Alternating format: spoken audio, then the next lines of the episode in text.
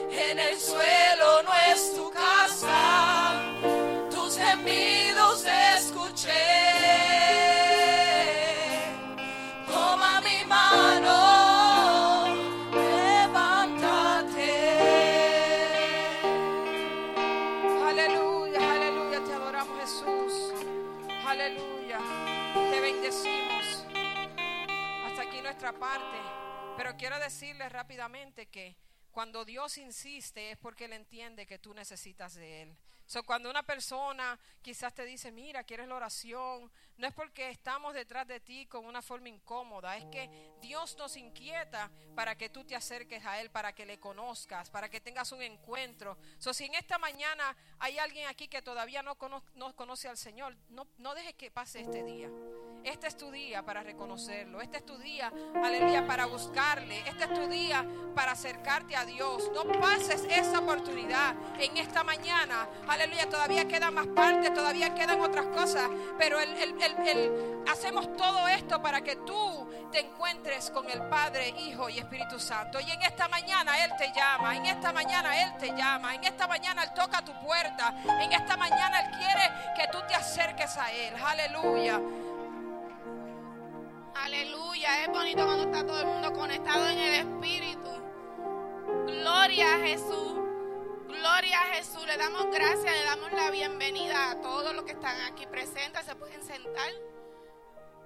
Le damos bienvenida. Desde Búfalo tengo unas amistades aquí que me vieron crecer desde pequeña. Yo creo que que yo tenía seis años, ellos me conocen a mí. Ellos no están ancianos, hermano, no digan eso. Ni tampoco yo estoy viejita, es que él es la producción. Hasta quiero que te pongas de pie, Susi.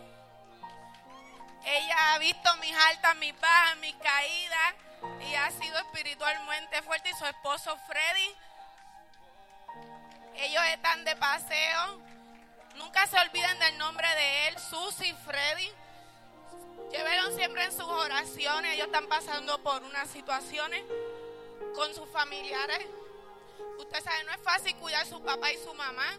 Y pues ellos están, están en Puerto Rico, ellos están viajando constantemente. So, manténgalo en oración, que Dios les dé fuerza, sabiduría, fortaleza en medio de todo. Y su hija Jocelyn y su esposo y sus nietos de ella están aquí, que ellos han venido anteriormente. Mi amiga la fabulosa, Dios te bendiga, te, me alegro verte. Y me alegro ver también aquí mucho. Así que son todos bienvenidos hoy a la casa del Señor. Y como el tema de hoy, mi casa y yo serviremos a Jehová. Yo puse por texto este día a la familia pastoral ese versículo porque mientras estaba orando al Señor, esta semana yo tuve unos ayunos y el Señor me incomodó a hacer algo. So, yo sé que con quien voy a orar no le va a molestar. Así que yo quiero que la hermana más la pase por aquí. Y nosotros conocemos que los hijos de nuestra hermana Marla no están aquí. Pero la fe nos dice que hablemos lo que no vemos, ¿verdad? So, yo quiero a Tanichali, hermano, nadie sabe esto, solamente yo y Dios. A Tanichali y a Vivi, quiero que se paren aquí al lado de Marla, porque estamos declarando que sus hijos van a llegar aquí. Párate al lado de allá. Yo quiero que el hermano Kenny, vamos a hacer un clamor de guerra. Quiero que el hermano Kenny me ore por Saúl. Saúl, tú vas a ir clamando por Joey mientras él, pero tú vas a hacer el toque que el Señor va a utilizar para esto donde quiera que se encuentre. Quiero que Rocheiri me ore por Tanichali. Tanichali, vas a ir clamando por Yanisi, porque la declaramos que la vamos a ver entrando por esa puerta de nuevo. Y quiero que la esposa del pastor Florian, como madre y como corazón de madre, me va a orar por aquí por Marla. Y quiero que en este momento todos nos pongamos de pie. Yo quiero que los instrumentos suenen en guerra. Porque esto es un momento de guerra, hermano. Porque el diablo no se va a quedar con lo que es del Señor. Y el Señor le ha dado promesas a sus siervas. Y nosotros lo vamos a declarar hoy. Y ellos van a venir confundido en su mente, Dios lo va a desatar en este momento.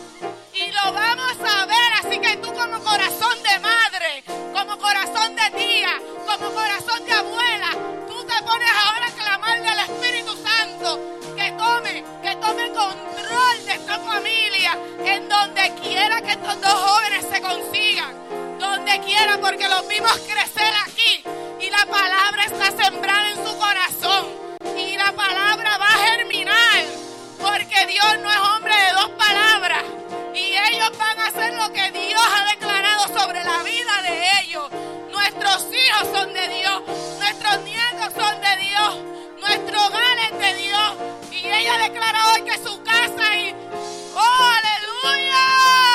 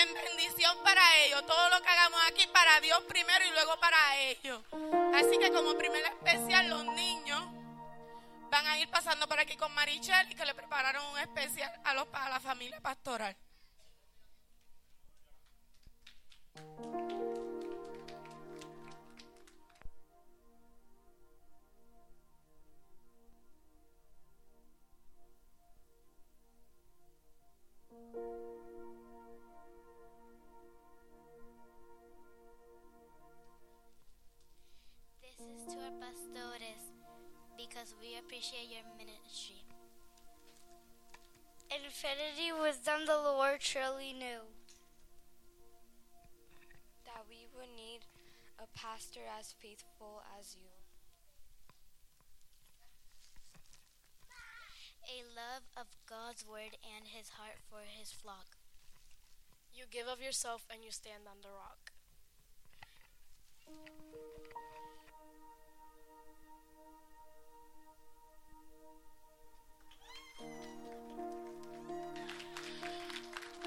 Gloria a Jesús. Dios bendiga a nuestros niños. Este, mi amor, ven por aquí para que me muevas esto de aquí. Para los que no lo conocen, este precioso bello que viene por ahí de en camino ya tiene dueña. Esta es su esposita. Los pasos. Sí. Ahora viene el ministerio de danza para adorar al rey y también para que sea de bendición en la vida de cada uno de nuestros pastores. Así que decimos que se administren mucho con esta alabanza que ellas han preparado. Por aquí nuestra hermana y que es la líder de danza.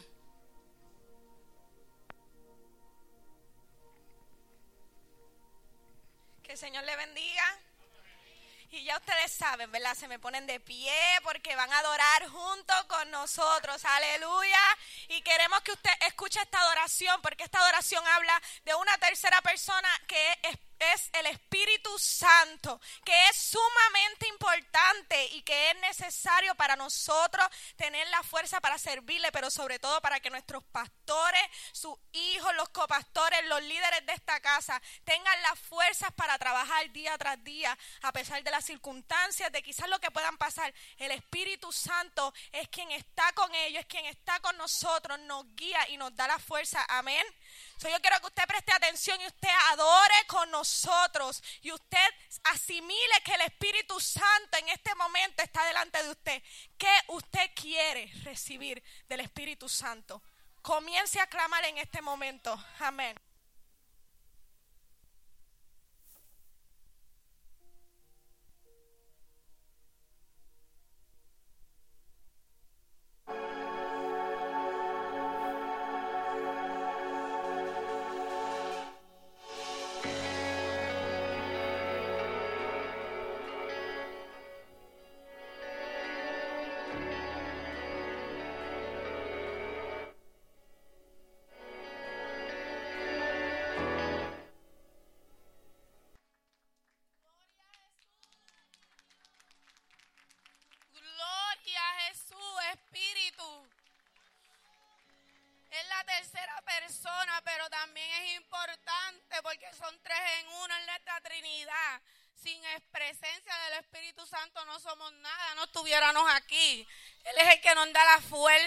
Él es el que nos acompaña en la mañana. Pero yo no sé si usted escuchó una palabra ahí que decía, Dios le dio gracia cuando levantó a levantar a Lázaro, cuando partió el pan, dio gracia. Y dio gracia porque le daba gracia al Espíritu Santo, porque era el que estaba allí.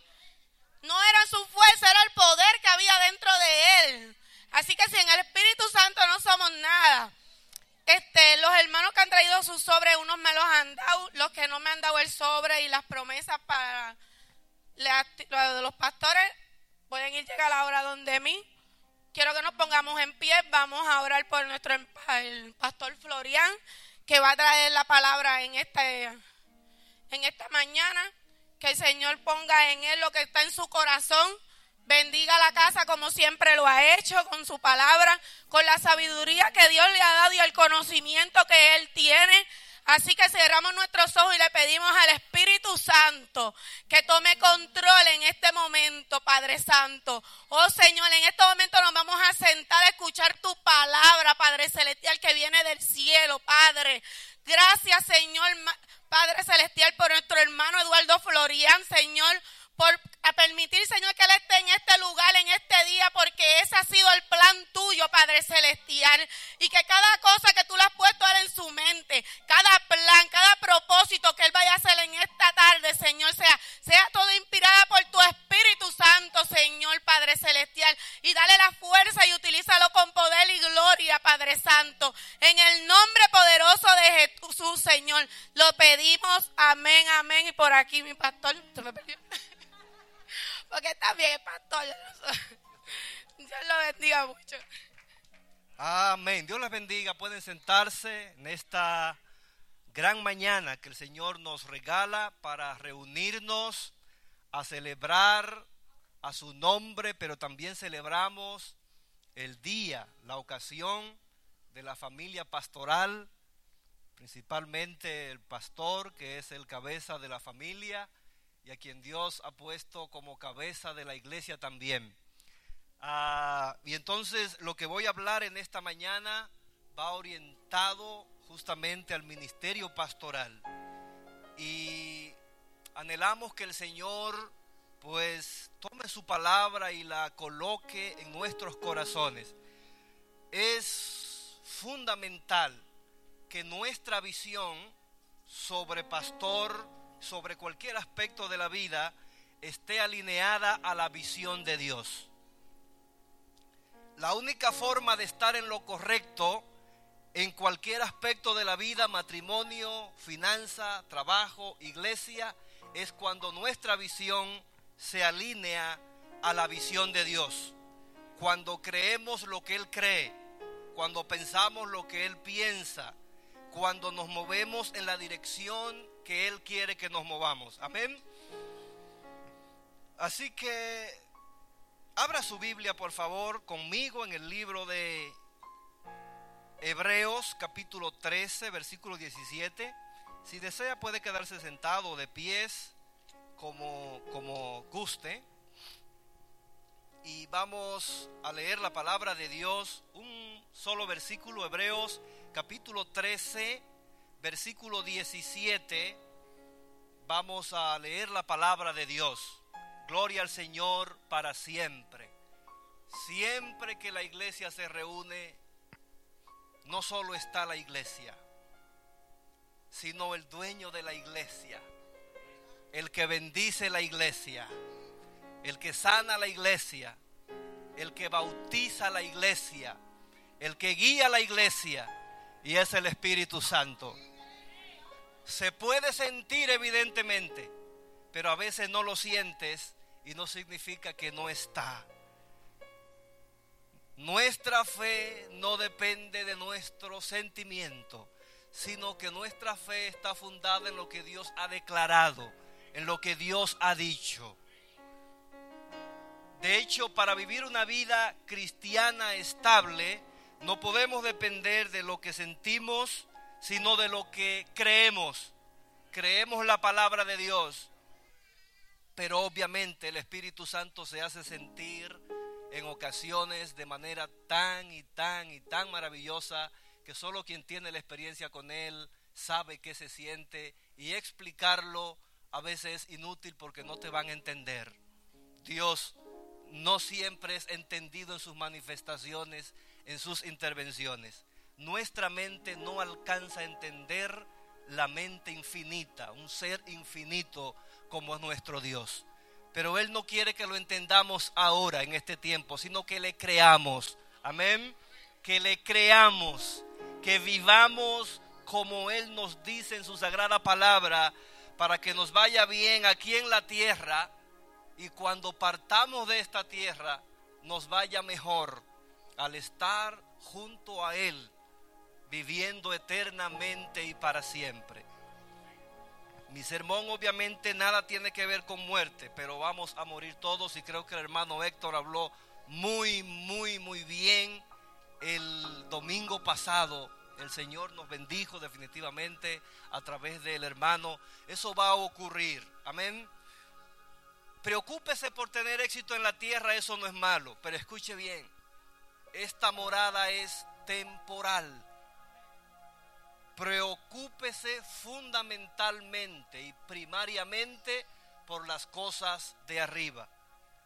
Puesto los ojos en Jesús, buscad primeramente las cosas de arriba, donde está Cristo sentado a la diestra del Padre si tenemos éxito en la vida terrenal como profesionales o lo que fuese, pero nuestra alma se pierde, hemos perdido todo realmente, porque no llevaremos el éxito terrenal más allá de la muerte.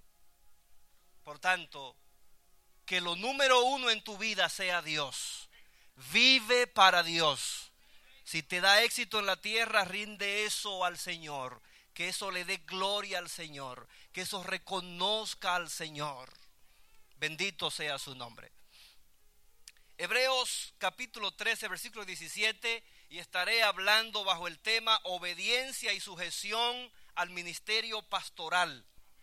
Obediencia y sujeción al ministerio pastoral. Obedeced a vuestros pastores y sujetaos a ellos, porque ellos velan por vuestras almas como quienes han de dar cuenta para que lo hagan con alegría y no quejándose, porque esto no es provechoso. Vamos a leer otra vez. Obedeced a vuestros pastores y sujetaos a ellos, porque ellos velan por vuestras almas como quienes han de dar cuenta, para que lo hagan con alegría y no quejándose, porque esto no es provechoso. Amén. Pueden sentarse, muchas gracias. Quiero empezar esta reflexión, este mensaje,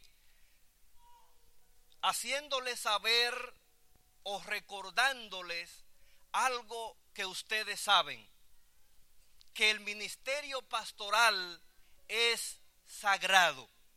¿Qué quiero decir con eso de que el ministerio pastoral es sagrado? Que su origen viene de Dios.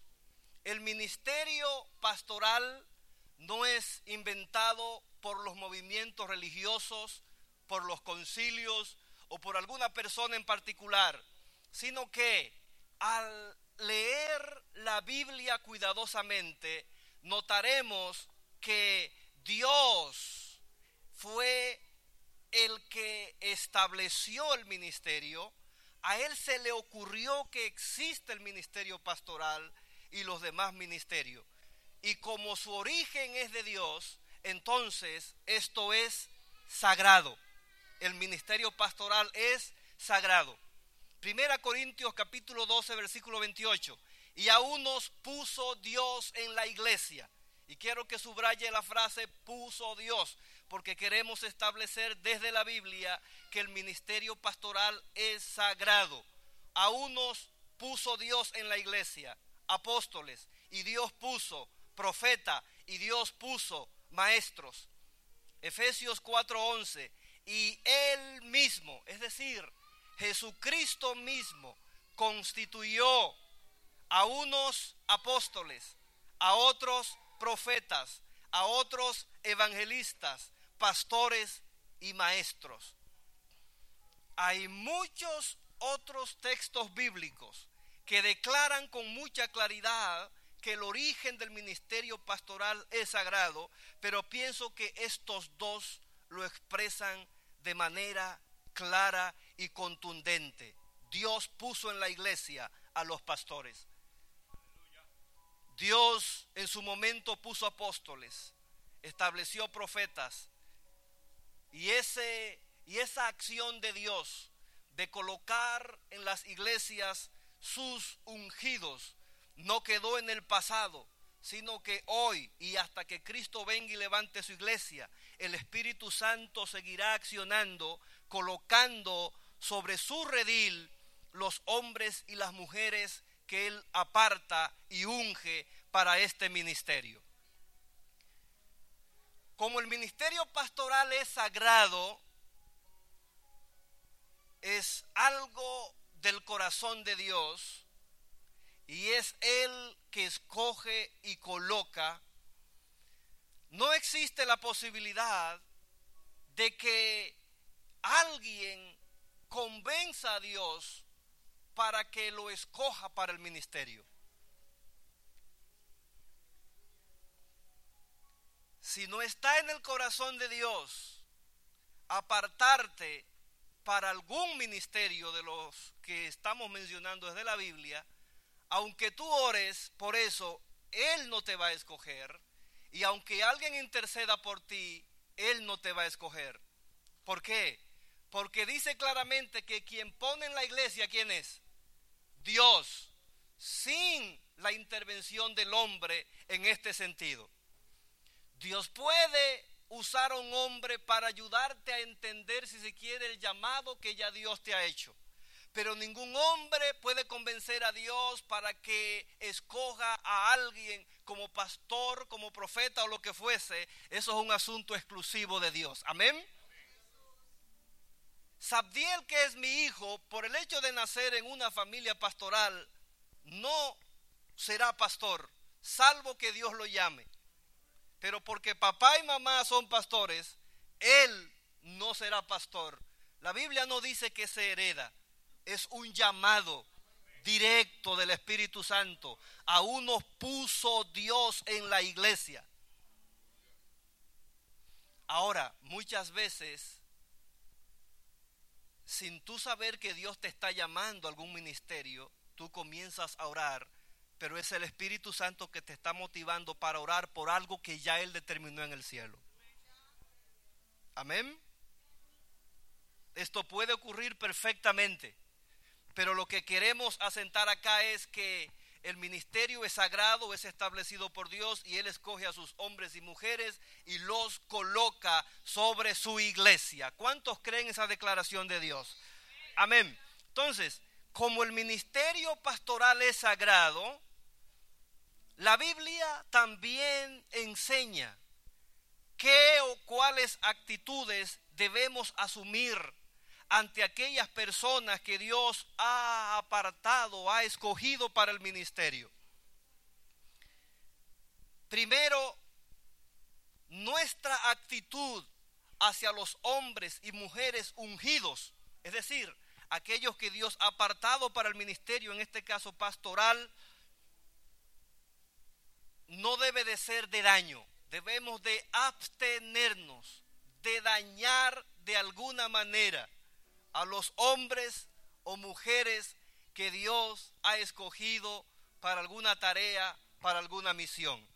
Abstenerse de dañarle. Y escuche bien, como el ministerio es ideado por Dios, como Dios es quien establece sus hombres y mujeres, cuando tú atentas, si alguien atenta contra la vida de un ungido de Dios, el ungido no tiene por qué tomar venganza, pero escucha bien, Dios hará algo. ¿Sabía? Dios asume para él las ofensas contra sus ungidos.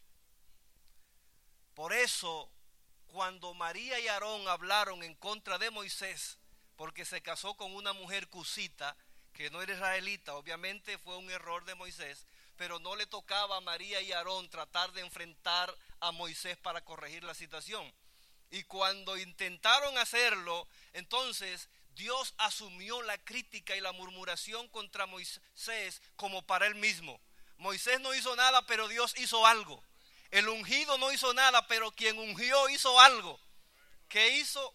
Enfermó, juzgó con lepra a María, haciéndole saber no toques a mi ungido. No toques a mi ungido porque no me quedaré de brazos cruzados. Eso sigue teniendo vigencia hoy. Es un principio bíblico. El respeto la consideración hacia los líderes que Dios ha apartado para dirigir su iglesia. Y si en algún momento uno falla en esta dirección, entonces uno debe de pedir perdón y así es mejor. Amén. Pedir perdón no solamente a Dios, sino pedir perdón al ungido, a la ungida de Dios. Entonces, abstente de levantar tu mano contra el hombre o la mujer de Dios, contra el ministerio pastoral. Salmo 105, 15.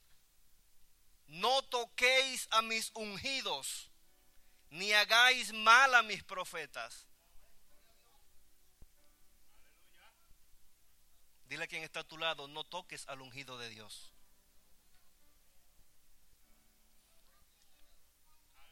Aquí hay una expresión de amor y misericordia de Dios para el hombre, porque es una advertencia. Le dice, ok, si no quieres sufrir consecuencias amargas, no toques a mi ungido. Y si Dios no te quiere juzgar de una manera dura, si te está advirtiendo, entonces es porque te ama. Los pastores que definitivamente en todo lugar del mundo somos apedreados y asediados, no importa dónde uno esté, si la iglesia tiene mucha gente o poca gente. Y yo sé lo que le estoy diciendo porque soy pastor. Pero, hermanos míos, no se meta con el hombre de Dios. Dios te ama a ti. Dios ama al hombre que puso. Ama al hombre que Dios puso como pastor. Si tú amas al que unge, tienes que amar al ungido. Amén. Si tú me dices que amas a Dios, el que unge, el que escoge, no puedes luego entonces odiar al que Él escoge, al que Él unge porque entonces no amas a Dios. No puedes decirme que amas a un ser que no ves y no puedes amar al que ves, al que Dios ha colocado para que te guíe, para que nos guíe. Así que la actitud hacia el ministerio pastoral es que tenemos que abstenernos de todo tipo de mal de qué manera nos expresamos acerca del pastor, los pastores, qué comentamos sobre ellos, qué actitud asumimos cuando estamos frente a ellos. No dañes de ninguna manera. David entendió muy bien la verdad de que no se debe tocar a los ungidos de Dios. David fue perseguido por el rey Saúl, pero Dios colocó en una ocasión, en ese proceso en el que Saúl buscaba a David, colocó al rey durmiendo delante de David. David pudo haberlo matado, pero no lo hizo. ¿Por qué?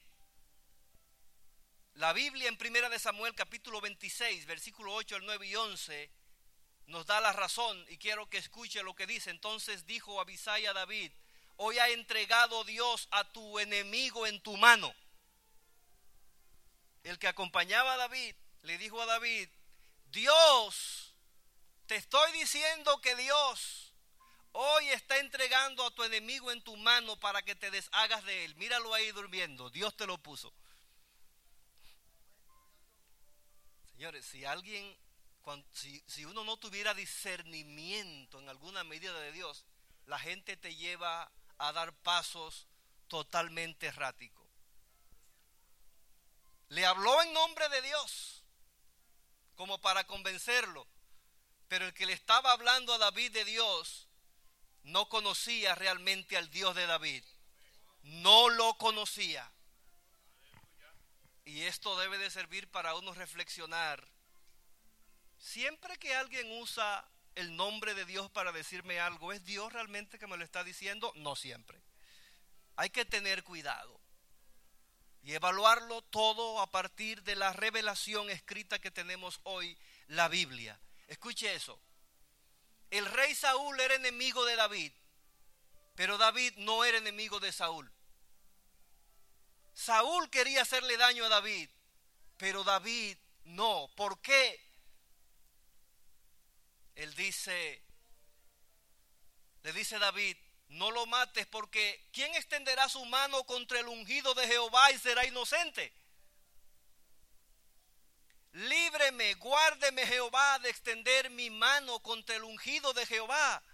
David entendía perfectamente que se iba a colocar en una situación muy peligrosa si tocaba al ungido de Dios. Y por eso no lo hizo. Que el Espíritu Santo nos ayude a asimilar esta verdad de igual manera. Y que Dios nos guarde de extender nuestra lengua contra el ungido de Jehová. De extender nuestra mano contra el ungido de Jehová. Porque ¿quién extenderá su mano contra el ungido de Jehová y será inocente? Es una advertencia vigente todavía hoy. Ya les dije y lo repito, está diciendo, ¿Es posible que alguien atente contra el ungido de Jehová y Dios no haga nada? Algo va a hacer. Y a veces es doloroso. Pero bueno, Dios usa el dolor también para llevar a la gente a la reflexión.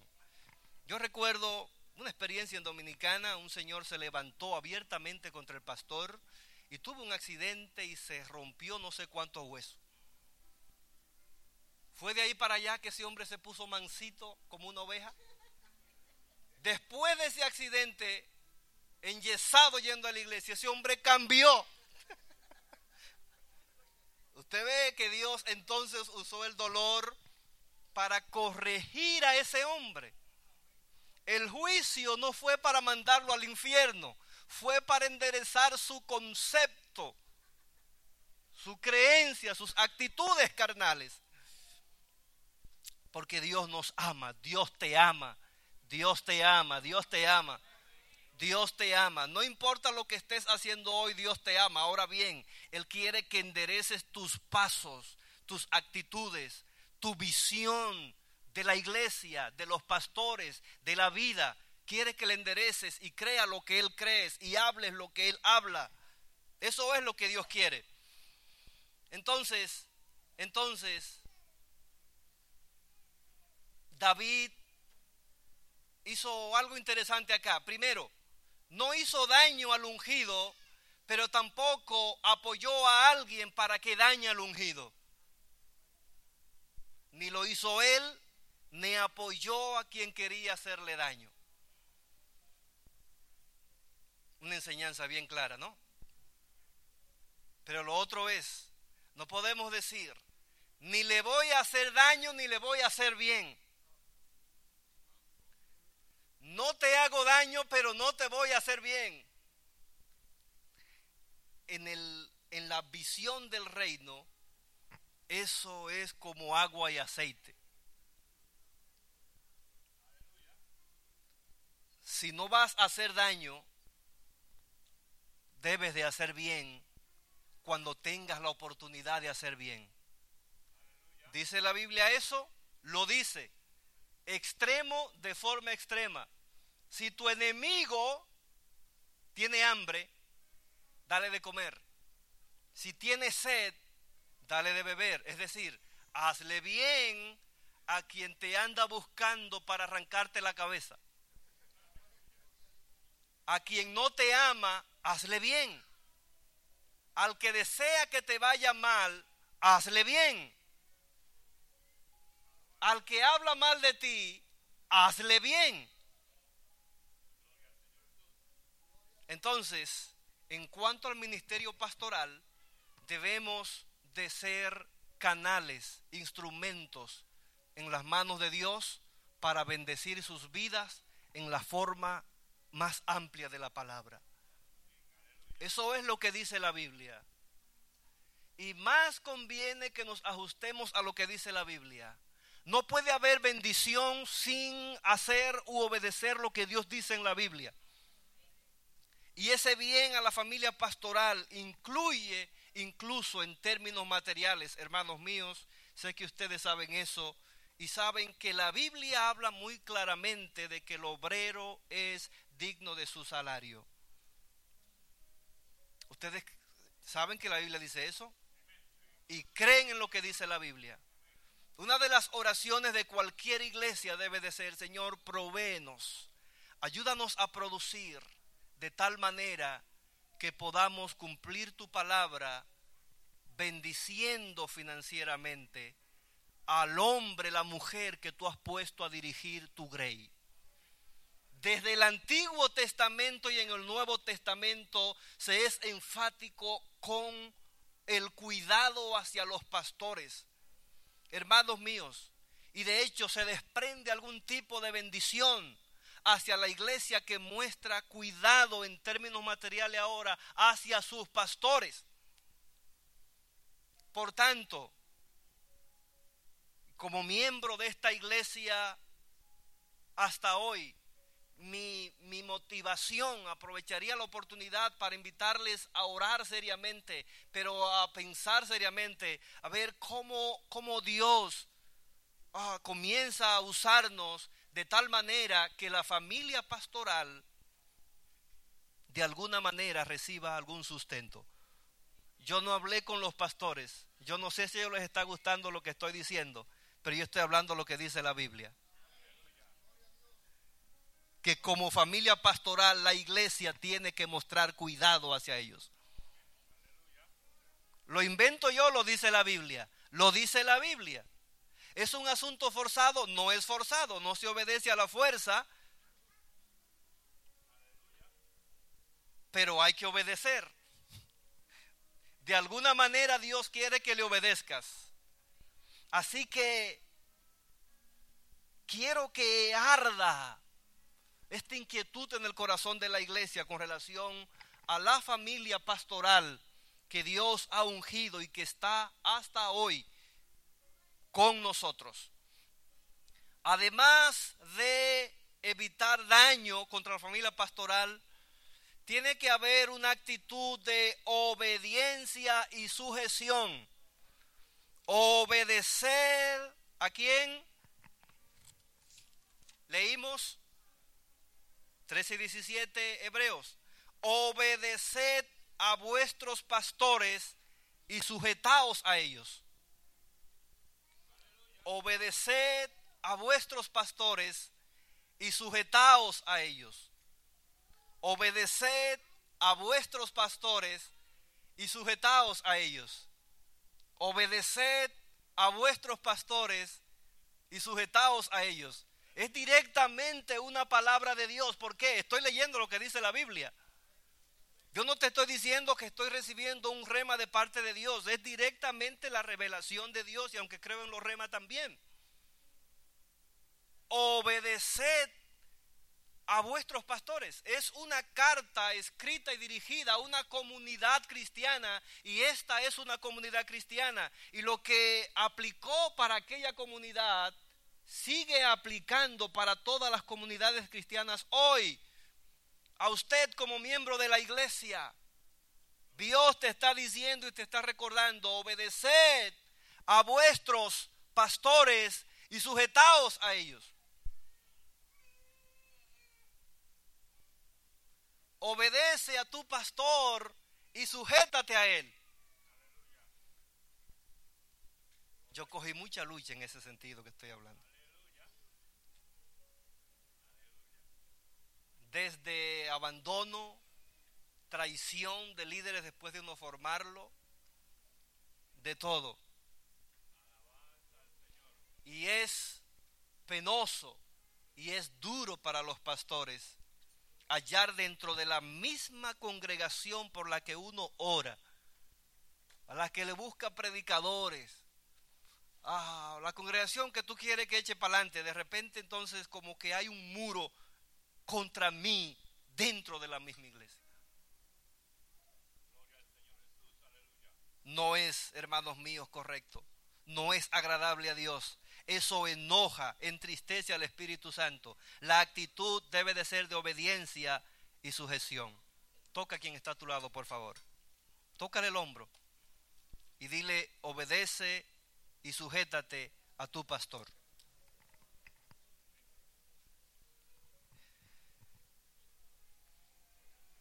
¿Qué podemos decir acerca de la primera parte de esta frase? Es decir, obedeced a vuestros pastores. Mire cómo es la cosa. Como los pastores son constituidos por Dios, entonces son qué? Mensajeros que predican y enseñan toda la verdad de Dios. Cuando escuchas la verdad de Dios a través de los labios del pastor y obedeces, al final no estás obedeciendo realmente al pastor, sino al pastor de los pastores. Porque la palabra que está predicando el pastor no es su mensaje, sino el mensaje que ha recibido de parte de Dios. Y Dios simplemente lo pone a él, a ella, como el medio para ayudarte a entender su voluntad, para alimentar tu alma.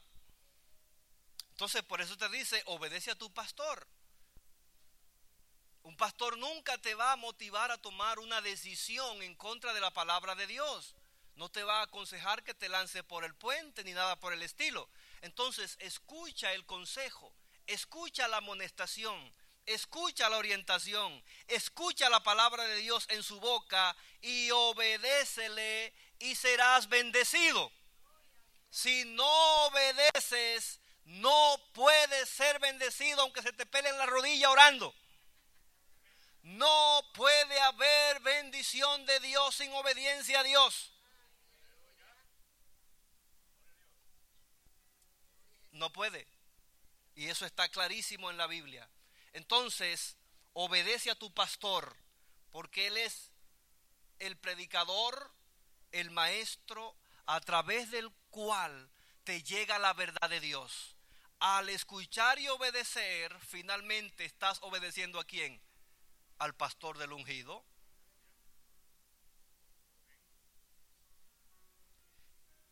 Por experiencia, si se quiere hablar de eso, se sabe que la gente que no le hace caso a los pastores terminan desbandados. Los que se creen muy sabios, que no necesitan que le digan lo que tienen que hacer, que creen no necesitan ningún tipo de orientación de los pastores, no terminan bien.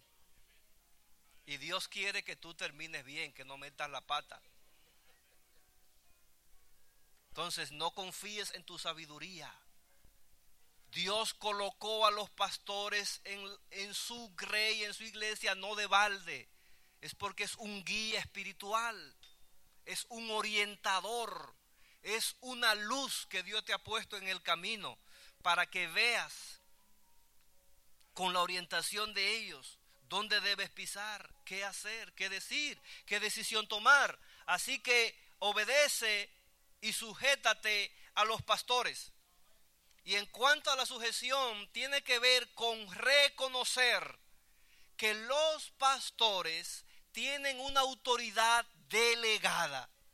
Es decir, han recibido de parte de Dios la autorización y han sido colocados por Dios para que ejerzan la función en la iglesia en nombre de Dios. Los pastores representan a Dios.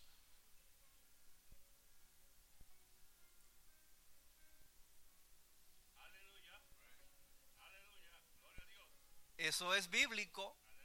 Los pastores son representantes de Dios en la congregación donde están. Por eso enseñan la palabra de Dios. Porque les representan. Y Dios le ha dado la autoridad para que los represente. Por eso les digo que es una autoridad delegada. No es que uno se la gane. No es que uno la consigue por experiencia. Es que es algo que viene del cielo Y entonces, cuando resistes a la autoridad delegada, resistes a quien delegó la autoridad. Entonces, sujétate, reconoce que él, ella es la autoridad que Dios ha puesto aquí. Cuando vamos en la calle y nos detiene un state police, así se dice en inglés. Regularmente, ¿qué hace uno? Se detiene. ¿Por qué? Porque sabes que hay una autoridad amparada o representante del Estado americano. Tú te detienes. Reconoces el poder que tiene ese hombre. Y que si no te detienes, tú sabes que vienes consecuencia. Tienes que reconocer que los pastores, de igual manera, no en la calle, escucha, el pastor, los pastores no estamos para dirigir tránsito. Nadie le haría caso, que yo en la calle, detente, ¿quién es usted? Pero en la iglesia, el que representa a Dios, el que tiene autoridad delegada es el pastor. En la calle el state police, en la iglesia el pastor. Eso es lo que dice la Biblia. ¿Crees lo que dice la Biblia? Más te vale que lo creas. Te va bien si lo crees. Nos conviene creer eso. Y dice que los pastores, escuche esto, velan por vuestras almas como quienes han de dar cuenta. Están atentos del progreso espiritual de la iglesia. El alma no se alimenta comiendo arroz. El alma no se alimenta comiéndote un sándwich. Tu alma no se alimenta con eso. El alma corresponde a la parte espiritual. Y los pastores, dice el versículo 17b, han, están colocados en la iglesia para cuidar fundamentalmente la parte espiritual tuya. Es un guía espiritual. Penosamente muchos pastores tienen que estar haciendo muchas cosas en la iglesia, pero eso no está establecido así en la Biblia. La función, el llamado de parte de Dios es cuidar el alma de la gente. Vamos a poner esto más claro. No puedo cuidar tu alma sino a través de la enseñanza de la palabra de Dios fundamentalmente. Es eso.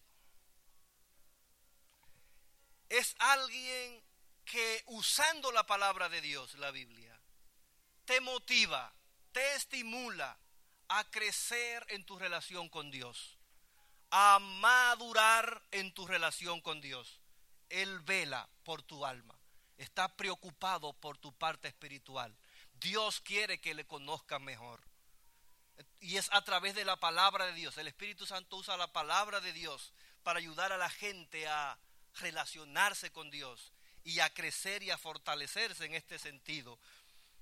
Entonces, el pastor guarda cuida tu alma en este sentido.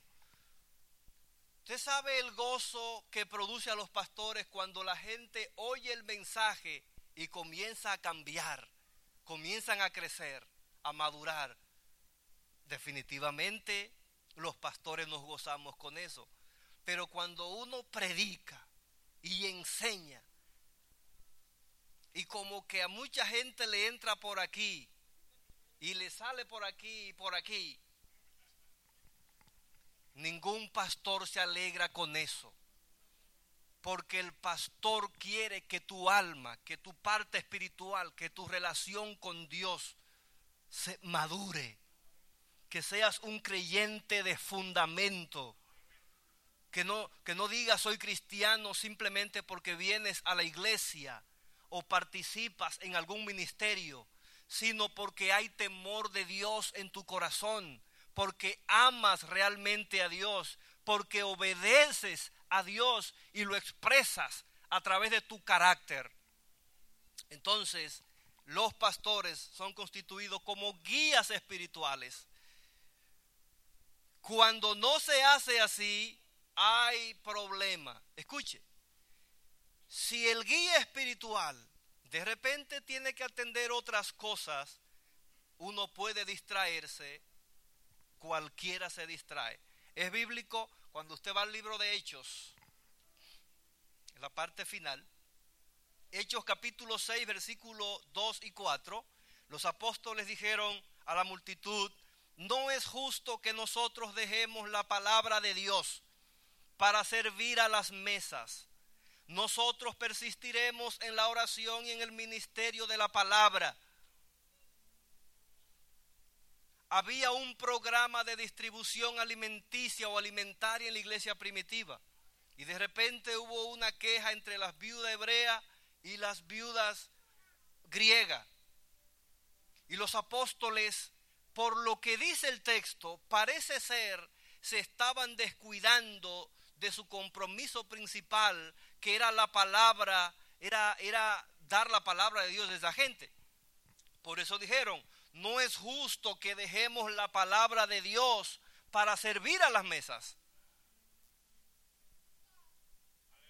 Como que se puede interpretar que estaba habiendo algún descuido en ese sentido y por eso escogieron entonces a los diáconos para que se encarguen de esas cosas y los apóstoles de la oración y la palabra. La oración y la palabra. Oraban por la iglesia, enseñaban y predicaban a la iglesia, porque su función es ser guía espiritual, es ayudar a la gente a conectarse con Dios, es ayudar a la gente a entender mejor a Dios, no hacer que la gente crezca. Escuche, es solo enseñar la palabra y usted hará con la palabra lo que crea que tenga que hacer y lo que Dios espera que hagas es que la reciba en tu corazón. Yo he escuchado mucha gente decir, yo en esa iglesia nunca crecí espiritualmente. Cuando yo fui pastor en Dominicana yo llegué a oír eso. Digo, pero ¿y qué pasó? ¿Y qué tú querías? Que yo te force. Mi función es dar la palabra de Dios y tú recibirla. Un pastor no puede hacer a la fuerza que nadie crezca. Tú tienes que recibir la palabra que Dios te da a través de Él. Punto. Y ahí creces. Cuando obedeces, ahí creces. Entonces, el versículo 17 de Hebreos 13 finalmente dice, para que los pastores lo hagan con alegría y no quejándose porque esto no es provechoso. Es decir, para que la función de guía espiritual lo hagan con alegría. Y no quejando. Bueno, el asunto es, hermanos, que, repito, cuando uno como pastor predica y predica y motiva a la gente para que esté en el ministerio y no lo hacen, no me diga a mí que uno celebra eso. Por eso el apóstol está diciendo para que lo hagan con alegría y no se quejen. Probablemente al mismo le pasó, al que está escribiendo. Y encontramos queja en las epístolas de sus líderes. Entonces, los pastores, Dios quiere que la iglesia influya para que los pastores ejerzan su ministerio con alegría.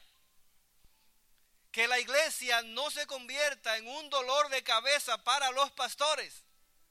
Que la iglesia no se convierta en una piedra en el camino para los pastores. Que no se convierta en el callo, en el zapato de los pastores sino que le produzcas alegría. Tienes que producir alegría en tus pastores. Tienes que alinearte y finalmente algo más que la iglesia puede hacer, que un miembro puede hacer para ayudar al pastor a ser alegre, es que te involucres en la obra de Dios para trabajar con entusiasmo y llevar la carga junto a ellos. Qué bueno cuando uno encuentra a la gente que dice, pastor, cuente conmigo.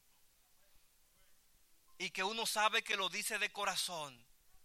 Eso te alegra. Yo recuerdo un hermano en la iglesia con el que más peleé me dijo en una ocasión, pastor, y yo se lo creí de veras, porque es un fundador de la iglesia y es fiel. Si se van todos de esta iglesia, yo me quedo con usted. Me sentí muy bien, no se lo niego.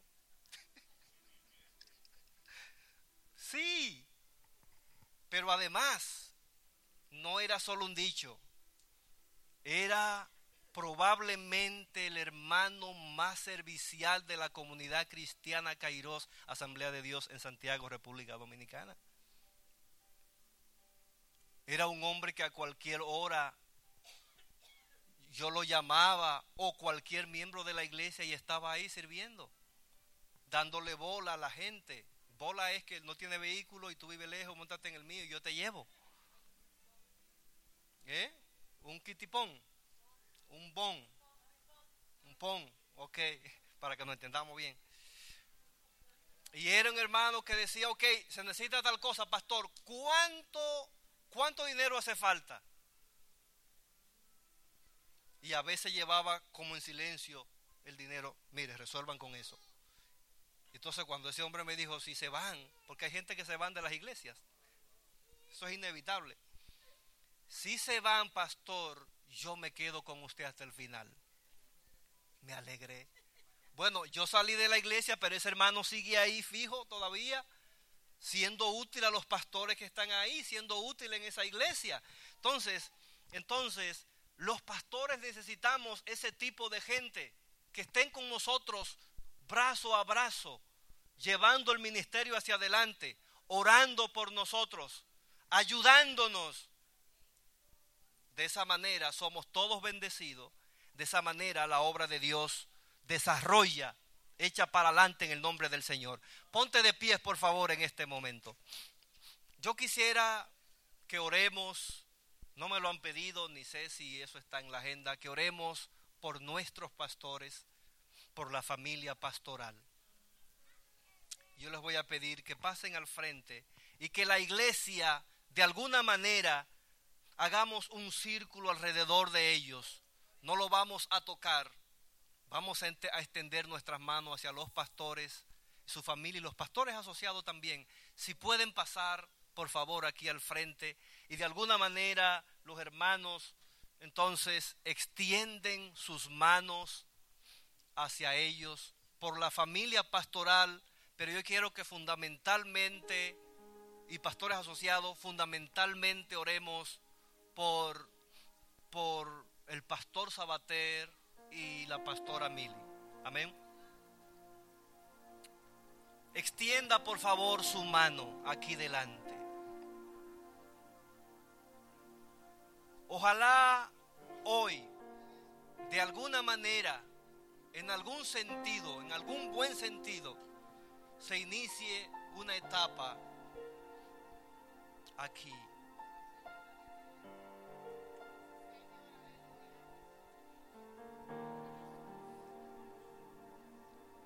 Y no puede haber el inicio de una nueva etapa sin un cambio de actitud al ministerio pastoral. Eso no puede ocurrir, literalmente hablando. Porque es la cabeza quien Dios puso. Quiero recalcar, hermanos, la preocupación por los ungidos de Dios debe de ser no solo espiritual, sino material, porque eso es lo que enseña la Biblia. Seríamos injustos y falsos predicadores si solo enseñamos una parte de la Biblia. Nuestro compromiso es con toda la declaración de Dios en la Biblia. En el Antiguo Testamento los sacerdotes, los líderes contaban con atención material. Los pastores hoy necesitan. Y aún si no lo necesitasen, escuche bien, porque no es un asunto de necesidad, es que es un mandato bíblico.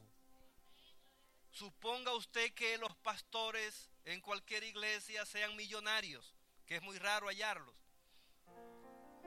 De todos modos, por obediencia al principio bíblico, La iglesia tiene que esforzarse para atenderlos en términos materiales.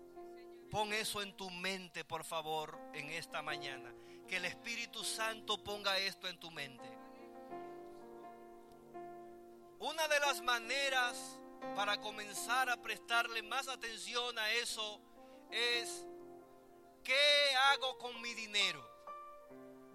O digámoslo de otra manera, ¿qué hago con el dinero de Dios y que Él pone en mis manos para que yo lo administre? Porque Él dice, mío es el oro, mía es la plata, todo es de Él y nosotros simplemente administradores de las cosas de Dios. El dinero que posees, Dios permite que llegue a tu mano para que lo administres de tal manera que Él sea honrado, que Él sea glorificado. Y es honrado y glorificado cuando tú diezmas y ofrendas fielmente y sus siervos son bendecidos tal y como lo dice la Biblia e incluso como lo estipula la institución a la que pertenecemos, Asambleas de Dios. Es un asunto que hay que tomarlo en serio, hermanos. Muy en serio. Muy en serio. De hecho, una de las características que yo particularmente noto en las iglesias creciente es el cuidado que tienen esas iglesias hacia sus pastores.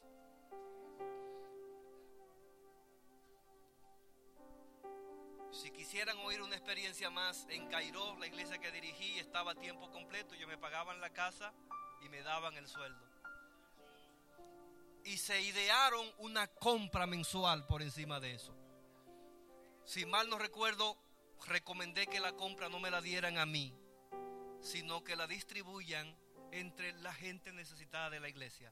Pero tengo que agradecerle a esa congregación definitivamente por el cuidado. Y no es que era una iglesia pujante en términos financieros, pero hacían lo que tenían que hacer para atender a sus pastores. Y ahí sigue la iglesia con más ingreso financiero de hecho que cuando yo estaba. Gloria a Dios. Gloria a Dios. Eso me alegra. Lo que me entristecería sería que me digan que la iglesia se desbarató porque yo me fui. Ahí sí, ahí sí entonces se pone entredicho mi ministerio. Entonces, hermanos, llegó un momento incluso en que esa iglesia, el Señor duplicó lo que me daban a mí en términos financieros. Cayó un avivamiento que las finanzas aumentaron y yo estaba muy contento, obviamente. No solo porque mejoraban las finanzas, pero también por eso, porque uno tiene que pagar biles donde quiera, uno tiene compromisos donde quiera. No es un asunto de, de materialismo ni nada, es que hay necesidades reales. Entonces, como, como iglesia en esta parte de Estados Unidos, necesitamos pensar seriamente en eso. ¿Cómo estamos con nuestros diezmos y ofrenda a Dios? ¿Somos fieles con eso? Debemos de ser fieles. Y si hasta hoy no lo ha sido, es cuestión de tomar una decisión delante de tu Dios y decir, Señor, yo quiero comenzar a obedecerte en esta dirección. Tienes que verlo de esta dirección. No, no, es, no es por la iglesia. Tú no puedes decir, yo voy a diezmar por la iglesia. Yo voy a ofrendar por la iglesia. Escúcheme. ¿Es la iglesia que te pide a ti que haga eso o es el Dios de la iglesia? Es el Dios de la iglesia. Por tanto, el ofrendar y diezmar con fidelidad no es porque hay que pagar mil en la iglesia ni esto. No es primero por eso. Es porque Dios lo demanda. Dios lo demanda, Dios lo ordena, Dios lo pide. Y cada vez que damos un paso de obediencia, vienen consecuencias de bendición. Por tanto, en términos de administración financiera, atrévase hoy a hacer un compromiso con Dios.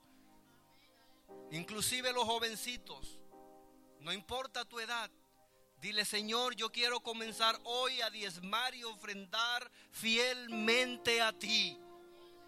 Y coloca eso entre cejas, es para ti Señor, es para adorarte a ti. Y te aseguro que Dios te bendecirá. Eso es lo que dice la Biblia. Dios te bendecirá. Y si Él dice que bendecirá tu fidelidad, duerme tranquilo porque así será. Dios no es hombre para que mienta o se arrepienta de lo que ha dicho. Si Él dice bendigo a los fieles, duerme tranquilo que Dios te va a bendecir. Sé fiel a Dios. Sé fiel a Dios, iglesia. Y comienza una nueva era bajo el mover y la gloria del Espíritu Santo. Señor, aquí estamos y gracias te damos. Gracias por el pastor Sabatel. Gracias por su esposa, la pastora Mili. Oh Dios, y por su familia y por los pastores asociados. Dios mío, a esta pareja que has puesto como cabeza de esta iglesia, te pedimos tu protección. Guárdales de todo mal. Guárdales de todo plan del diablo. Oh, llénales de tu sabiduría para seguir guiando tu pueblo. Que tu Santo Espíritu le dé una nueva unción en el nombre de Jesucristo. Que tu Santo Espíritu lo use poderosamente para seguir llevando a cabo la tarea a la cual tú le has encomendado en esta congregación. En el nombre de Jesucristo, tu mano de bien sea sobre ellos. Guarda su salud, su cuerpo. Espíritu Santo, fortalece su cuerpo, su espíritu. Glorifícate en su espíritu. Glorifícate en todo su ser. Glorifícate en sus finanzas. Glorifícate en su ministerio. Oh, mi Dios, sus hijos, guárdales. Sigue usándoles, Señor, para seguir edificando esta iglesia. Los pastores asociados, que todos como un equipo, tomados de la mano, bajo la guianza y la unción del Espíritu Santo, tú, oh Dios, los siga ayudando en esta iglesia. Y esta congregación la presentamos a ti. Espíritu de Dios, trae arrepentimiento a los corazones necesitados de arrepentimiento. Oh Dios, endereza los pasos de alguien que pueda andar en caminos que no te agradan a ti. En el nombre de Jesucristo, alinea a tu visión la visión de esta iglesia con relación al ministerio pastoral. Que haya obediencia y sujeción. Que haya respeto. Que haya amor. Que haya apoyo, unión para seguir llevando a cabo el ministerio junto a ellos. Gloria al nombre de Dios. Gracias Espíritu Santo. Tu bendición sobre esta iglesia tu mano de bien sobre esta iglesia, tu bendición sobre la familia pastoral, tu bendición sobre nuestros pastores. En el nombre de Jesucristo te lo pedimos y te damos gracias. Amén. Amén. Dios te bendiga, Dios te bendiga.